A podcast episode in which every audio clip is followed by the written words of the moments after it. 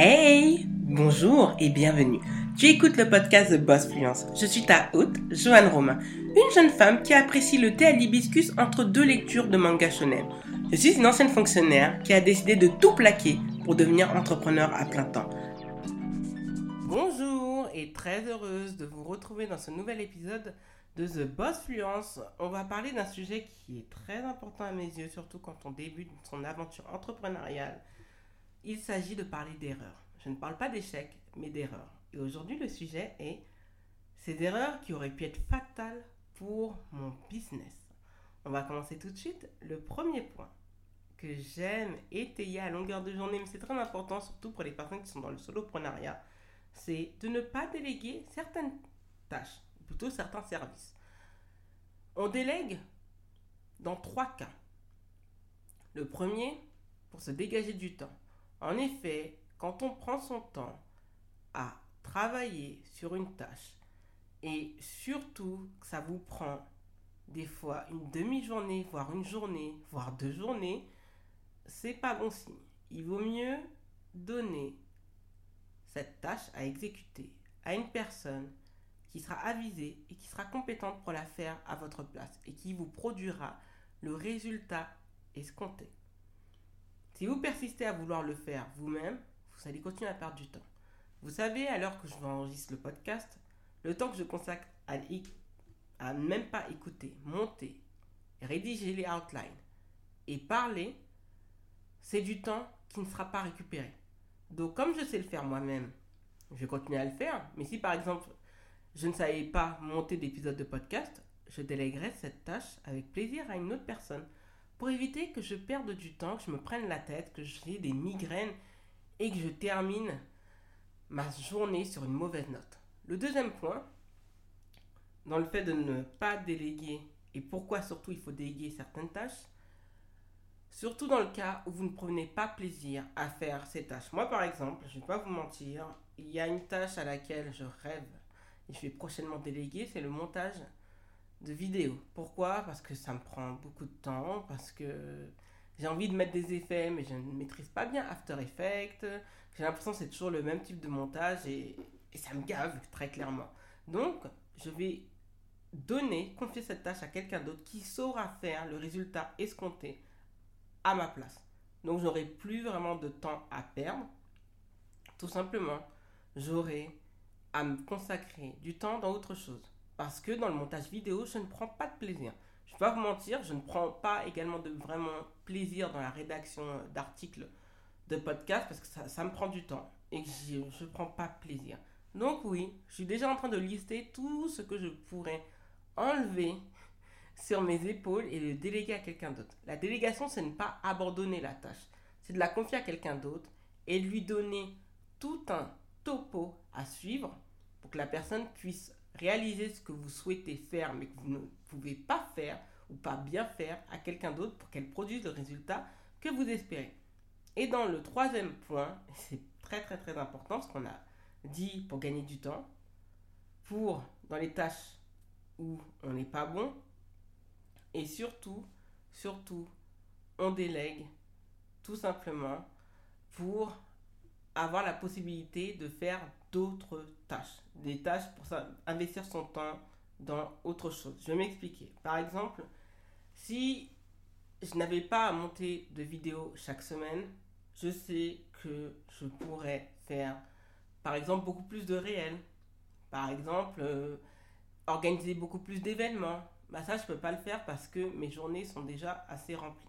Donc la délégation va vous permettre aussi de souffler et en réalité de gagner de l'argent. Ce n'est pas de l'argent que vous perdez, c'est vraiment un investissement parce que ça va produire un résultat, vraiment le résultat que vous souhaitez obtenir. Donc, par la suite, vous allez être content, donc ça va être beaucoup plus facile de le distribuer, de le marketer et vous allez vous épanouir. Et c'est ça qui est génial avec la délégation. Donc, il y a certaines choses dans lesquelles il faut déléguer. Moi, je vais vous donner cet exemple. Le site internet de ce bossplans.com, l'année dernière, je l'ai lancé moi-même. J'étais très contente. La template, au début, quand je l'ai acheté, j'étais vraiment, oh, je l'aime, je l'aime. Et au final, franchement, quand j'ai remis en arrière, je me dis, punaise, j'aimais pas du tout. Noir, gris, des couleurs sombres. Et même, en fait, ça a entaché un petit peu mon branding. C'est pour ça qu'en réalité, je n'arrivais pas à avoir un branding, une colorimétrie, euh, une typographie vraiment alignée. Finalement, début janvier, je contacte Céline, ma web designer, pour qu'elle puisse euh, faire le site de The Boss Fluence. Et là, on entame un véritable rebranding, redesign qui a produit ses effets. Moi, je pense que je n'aurais pas eu de clients avec le site que j'avais l'année dernière. Mais c'est celui qui a été refait en 2021 qui a permis de produire de très très bons résultats. Pourquoi? Parce que Céline a réussi à faire ce que je ne savais pas faire. Céline s'y connaît en codage.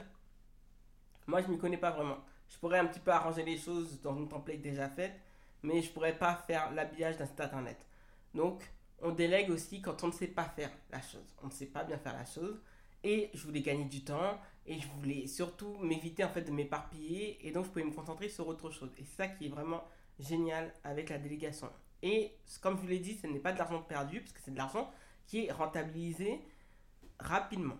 Donc n'oubliez pas mindset, investissement et non oh là là, je vais devoir lâcher de l'argent donc je perds de l'argent. Non. Si vous avez ce mindset de peur de ne pas investir, il va falloir se poser des questions si vous souhaitez réellement être ou de rester entrepreneur. Le deuxième point, et pas des moindres, c'est de rester dans son coin. Ça, c'est vraiment une erreur. Je vais vous dire pourquoi. Quand on reste dans son coin, on ne grandit pas. Il y a l'adage qui dit Seul, on va plus vite, mais ensemble, on va plus loin. Vous avez besoin des autres, d'accord? Dans l'entrepreneuriat, on aime beaucoup parler de self-made. Je vous le dis tout de suite, le self-made n'existe pas. Dans l'entrepreneuriat, vous avez besoin des autres. Vous pouvez networker. Comment on fait pour networker?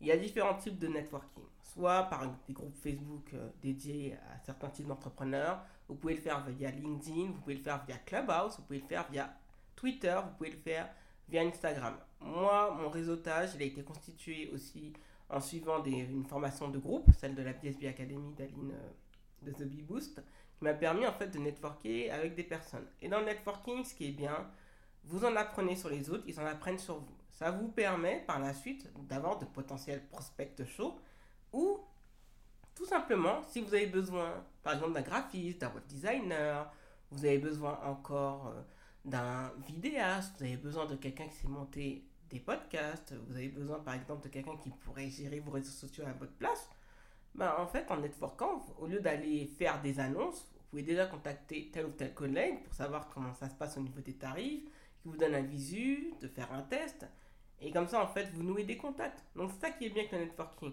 Quand vous restez dans votre coin, vous n'avancez pas. En plus, euh, ça va, comment dire, ça va, quand je dis générer de la méfiance en vous, vous allez voir les autres comme un adversaire. Et ça, c'est pas bon. Je sais qu'il y a des personnes qui sont introverties, moi je le suis. J'avais du mal à aller vers les autres. Et finalement, au début de cette année, j'ai décidé de changer de mindset et de me dire non, il faut aller vers les autres, il faut euh, rester dans son coin. En fait, on n'y gagne absolument rien. Bien au contraire. Pourquoi? Parce que surtout dans l'entrepreneuriat, beaucoup d'entre nous, on n'a pas des entourages où il y a des entrepreneurs. Parfois, vous êtes la toute première personne de votre entourage familial ou intime à vous lancer dans l'entrepreneuriat. Et donc, vous avez besoin quand même de nouer des contacts extérieurs. Parce que quand vous allez parler de vos craintes, de vos struggles ou encore de vos réussites, ben, une personne qui est dans le salariat, et je ne suis pas là à dénigrer les personnes qui sont dans le salariat, je l'ai été également, ne vont pas pouvoir vous comprendre parce qu'elles ne savent pas réellement ce que vous vivez. Ben, quand vous êtes avec d'autres entrepreneurs, par exemple, euh, il y en a un qui va vous dire Ah, euh, tu sais, au niveau des devis, il vaut mieux pas, ça protège pas un devis, il vaut mieux cadrer avec un contrat. Voilà, c'est des titres de conseils que vous pouvez avoir de collègues qui sont faits à titre gratuit et qui vont vous éviter de faire des erreurs. Parce que ce collègue a fait cette erreur, il sait ce que c'est que d'avoir eu quelqu'un qui n'avait pas payé la prestation jusqu'au bout. Et eh ben, par la suite, en fait, ça a été assez euh, voilà, compliqué. Donc, du fait qu'elle a fait cette erreur, vous, vous avez pu en apprendre davantage. Alors que si vous étiez resté dans votre coin bah, vous n'avez pas de conseil des autres, et bah, par la suite, si vous vous retrouvez dans une situation euh, ubuesque, euh, vous allez vous dire Ah oui, là c'est assez compliqué. Donc, n'hésitez pas à aller vers les autres. On s'enrichit des autres, on crée des relations sociales, et euh, franchement, ça va faire du bien pour vous sur le plan personnel, mais surtout sur le plan professionnel. Le troisième et dernier point, très très très important. Faites-vous accompagner. je ne dis pas ça parce que je suis dans l'accompagnement personnalisé, qui dure jusqu'à la fin du mois de septembre. Après, il n'y aura plus de stratégie call. C'est tout simplement de vous faire vraiment accompagner, accompagner pardon, par un professionnel. Pourquoi je vais vous le dire? Je vais vous parler de mon expérience pendant deux ans. Moi, dans ma tête, je savais, je me disais, bon, je connais les rois du marketing digital, je suis sur les réseaux sociaux depuis 2013, 2012-2013 même, je sais comment ça fonctionne, août, d'accord, et ça c'est très bien. Seulement, l'accompagnement personnalisé, coaching de groupe, formation, coaching en one-on-one, vous permet tout simplement de passer à la vitesse supérieure et de briser ces plafonds de verre. Vraiment, un coaching, vous allez en apprendre davantage et vous allez éviter de perdre du temps. Perdre votre temps à aller sur Google, perdre votre temps à chercher les dernières informations, les, derniers, les dernières astuces, les derniers rouages, les dernières news, bref. L'accompagnement, en fait, c'est quelque chose qui est vraiment bien cadenassé, bien cadré, ou qui est nourri d'informations et surtout qui vous forme petit à petit. Et vous allez voir que votre entreprise, en fait, va avoir une accélération. C'est comme si, en fait, vous étiez sur l'autoroute. Avec votre entreprise, vous rouliez avec la deuxième. On ne peut pas rouler en deuxième sur l'autoroute. Soit vous allez vous faire tamponner par derrière, soit vous allez provoquer un carambolage.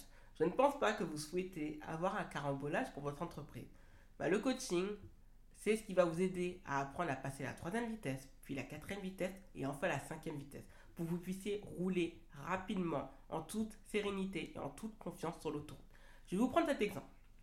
Même les meilleurs se font coacher. Steve Jobs avait demandé conseil à Bernard Arnault, président du groupe LVMH, le plus grand groupe de luxe au monde, il avait demandé conseil par rapport à ses magasins. Parce que à l'aube où il pensait ouvrir sa Apple Store, il s'était rendu compte que les Sephora, que les boutiques de luxe d'LVMH permettaient de créer une expérience client assez incroyable, qui faisait que les personnes n'étaient pas seulement satisfaites du produit qu'elles achetaient, mais très contentes du customer care.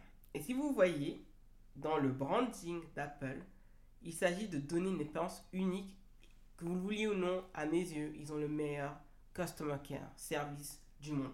C'est pour ça que ça fait faire bientôt 10 ans que je n'achète que leurs produits et je compte pas sortir d'Apple parce que en termes de SAV, il y a Apple et les autres. Et comme je vous le dis, Steve Jobs, qui quand même avait une entreprise euh, Apple qui était à un sommet, a demandé à Bernard Arnault conseil. Donc si même Steve Jobs, qui est Steve Jobs, est allé demander conseil à Bernard Arnault, ce n'est pas vous qui n'avez pas d'entreprise qui fait un CA minimum par mois de 5 000 ou 10 000 euros qui ne va pas prendre de conseils. Les conseils, les accompagnements, comme je vous le dis, ça, ça change une entreprise. Et regardez aujourd'hui Apple, du fait qu'il ait demandé ce conseil qui a été bien distillé par Bernard Arnault, on se retrouve avec des Apple Store qui proposent une expérience de luxe. Et c'est vrai que maintenant, quand j'y pense, quand on rentre dans un Apple Store, c'est comme rentrer dans un Louis Vuitton il y a un SAV, il y a une manière d'accueillir ou autre. Certes, on ne va jamais vous donner de champagne, même si vous faites une commande à 20 000 euros. Mais il y, a une, il y a une manière de faire qui, je trouve, qui est vraiment parfaite. Et ça se retrouve énormément dans ce que fait LVMH avec Louis Vuitton. Donc, si Apple, il y était allé tout seul, Steve Jobs, qui dit que les magasins d'Apple Store dans le monde provoqueraient, proposeraient une telle expérience cliente inédite dans la technologie? Sûrement pas. Il a suffi de demander un conseil et demander un conseil avec quelqu'un qui réussit déjà dans ce qu'il fait. C'est à ça que sert le coaching. Comme je vous le dis, c'est une accélération et c'est surtout ce coup de pied à l'étrier qui va vous permettre de passer au niveau supérieur. Donc non, il ne faut pas avoir ce présupposé que les coachings, c'est de l'argent perdu, c'est de l'arnaque, ceci, cela. Vous savez qui peut vous arnaquer, qui ne peut pas vous arnaquer. Il y a les preuves sociales avec les avis clients. Vous avez l'entrepreneur, vous savez ce qu'il propose, vous voyez ses tarifs, les sites internet. Depuis qu'en fait cette personne est très claire dans ce qu'elle propose, honnêtement, il n'y a pas vraiment à hésiter. Ça va hésiter plutôt peut-être sur le prix, mais comme je vous le dis, si vous, en tant qu'entrepreneur, vous regardez toujours sur les tarifs, oui, je peux comprendre. Surtout quand on ne fait pas assez de rentrée d'argent, voit pas du tout sortir de l'argent. C'est quelque chose de compliqué, mais le but c'est d'utiliser cet argent pour faire grandir votre entreprise. C'est un investissement, c'est de l'argent qui va revenir démultiplier pour votre entreprise. vous n'allez plus perdre votre temps et en réalité, vous allez pouvoir passer à autre chose plutôt que de continuer à rester au niveau 1 pendant des temps et des temps et de continuer en fait à perdre de l'argent parce que un mois où vous ne faites pas un chiffre d'affaires, c'est un mois perdu en termes de trésorerie et c'est un mois en fait qui au final hein, et ça arrive à beaucoup d'entrepreneurs, on fait ça pendant un an, deux ans et c'est super. Puis on se rend compte d'une chose, on se rend compte que l'entreprise ne ferait pratiquement pas de CA et à un moment donné, bah, par exemple si vous êtes au chômage, vous avez épuisé vos 24 mois d'indemnité, il y a deux choix qui s'opèrent à vous. Soit vous basculez dans tout ce qui est ASS ou RSA. Donc, c'est une vie qui est encore plus contrainte.